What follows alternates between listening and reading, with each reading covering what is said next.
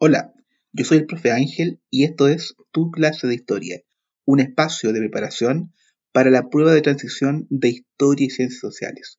Bienvenidos.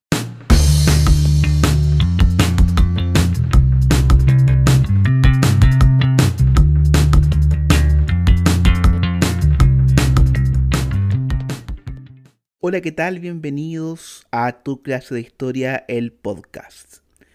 En este capítulo vamos a tocar el tema de la revolución industrial. Para eso lo vamos a dividir por una parte en el ámbito económico, mientras que el capítulo número 4 estará enfocado en el tema social. Partamos entonces, ¿qué es la revolución industrial? ¿Qué es lo que fue? La revolución industrial fue un proceso de cambio económico y técnico originado en Gran Bretaña entre los años 1780 y 1850. Más tarde, ¿cierto? Se difundió por Europa continental y a otras partes del mundo entre los años 1850 y 1915. Dentro de esta revolución industrial, detectamos algunas fases que permiten tener una mejor comprensión de este gran acontecimiento.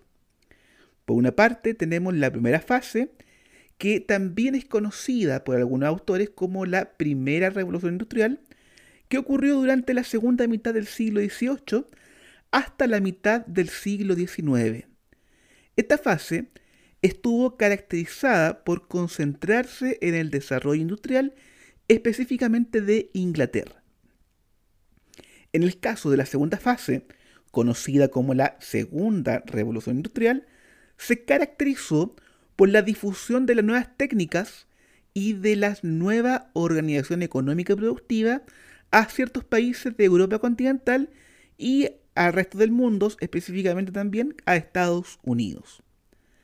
Ahora, para explicar un poco lo que fue esta revolución, tenemos que considerar algunos factores que iniciaron, ¿cierto? gestaron esto en Inglaterra y que luego se expandió hacia otros países, como ya lo vimos en las fases, y que por tanto tenemos que revisar una serie de factores que posibilitaron todo este acontecimiento.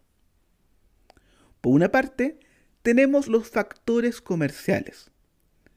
Acá, el capitalismo mercantil inglés recibió una gran ayuda con el Acta de Navegación de 1651 que permitió a la Marina Mercante poseer todo el monopolio de la importación y exportación de mercaderías y junto con eso expandirse a comienzos del siglo XVIII, pasando a controlar importantes rutas comerciales, tanto nacionales como internacionales. Este desarrollo comercial permitió a Inglaterra la acumulación de capital, que era totalmente necesario, para invertir en lo que fue nuevas técnicas y también en el desarrollo de la industria. Por otra parte, tenemos como otro factor el desarrollo de la agricultura. La agricultura inglesa, a diferencia de lo que estaba pasando en el resto de los países europeos, había obtenido un gran desarrollo durante la primera mitad del siglo XVIII. Todo este desarrollo en parte había sido causado por la ley de acercamiento de fincas que obligó a los pequeños propietarios improductivos a renunciar a sus tierras, lo que permitió que ellas fueran ocupadas por la aristocracia rural y también por los campesinos ricos.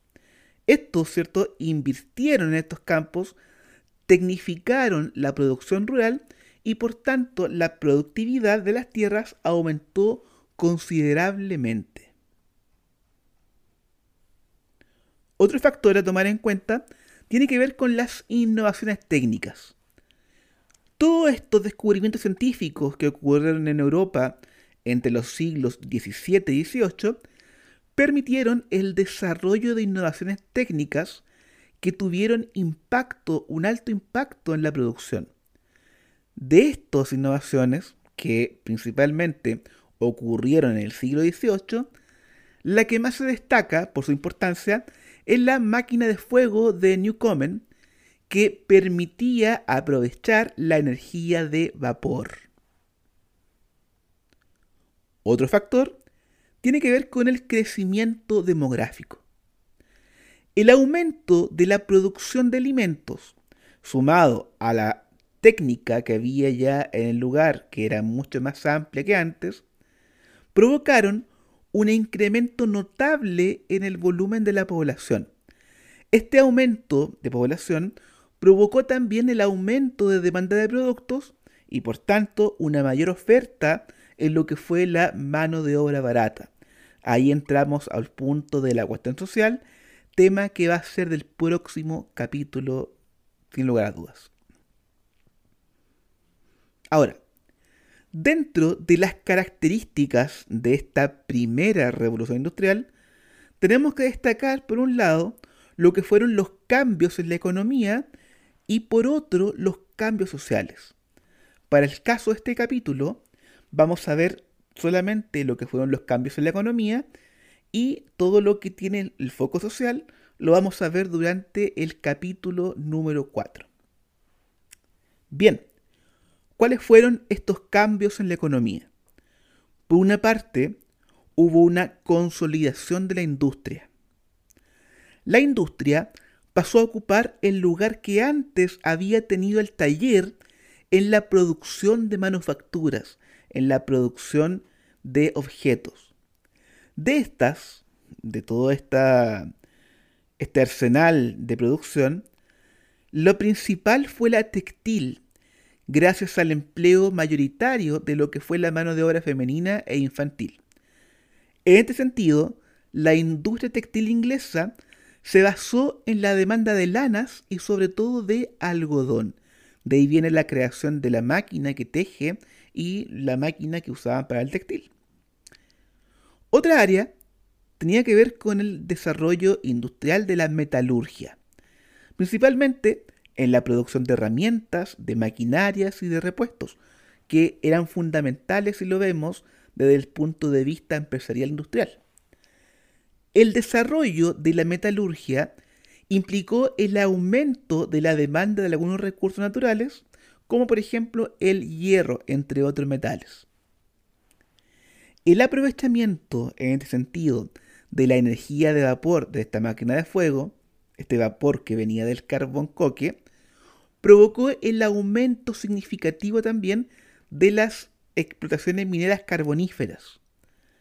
Aparecieron nuevas aplicaciones, entre las que destacaron el ferrocarril a vapor, el tractor y, con el tiempo, el barco a vapor, que le otorgó, por supuesto, a Inglaterra el liderazgo en el comercio internacional durante la primera mitad del siglo XIX.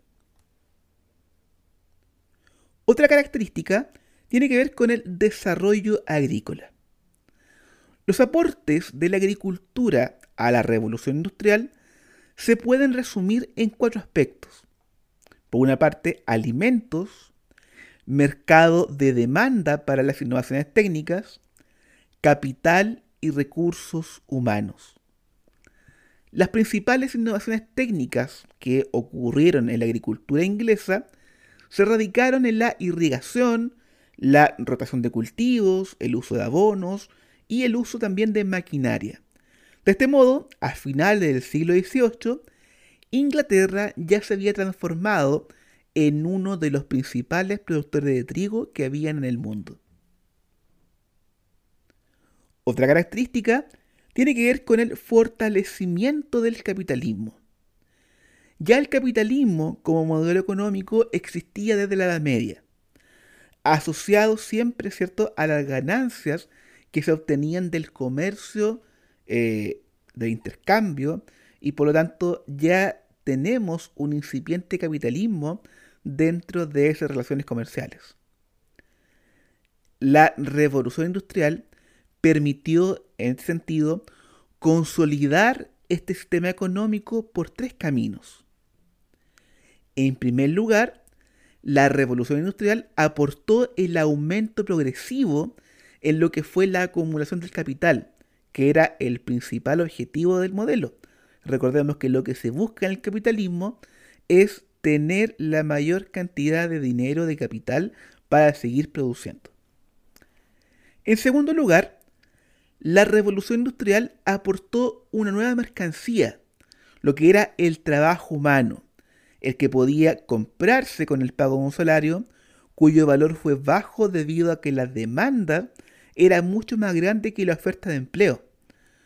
Los salarios bajos provocaron el aumento considerable de las tasas de ganancia de los empresarios industriales en el comienzo de esta revolución industrial. Lógico, tenemos mucha población, tenemos poco trabajo, por tanto el precio del trabajo es mucho menor.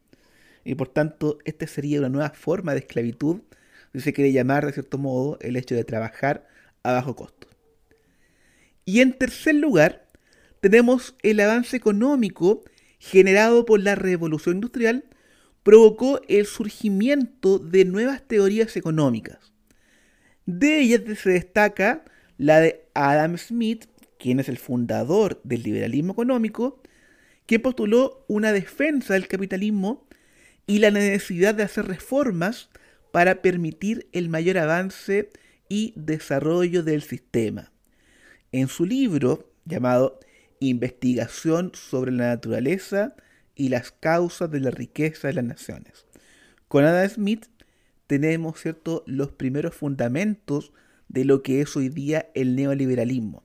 Y por tanto, desde él se puede hablar de una ley de oferta y demanda de la cual automáticamente los precios se regulan.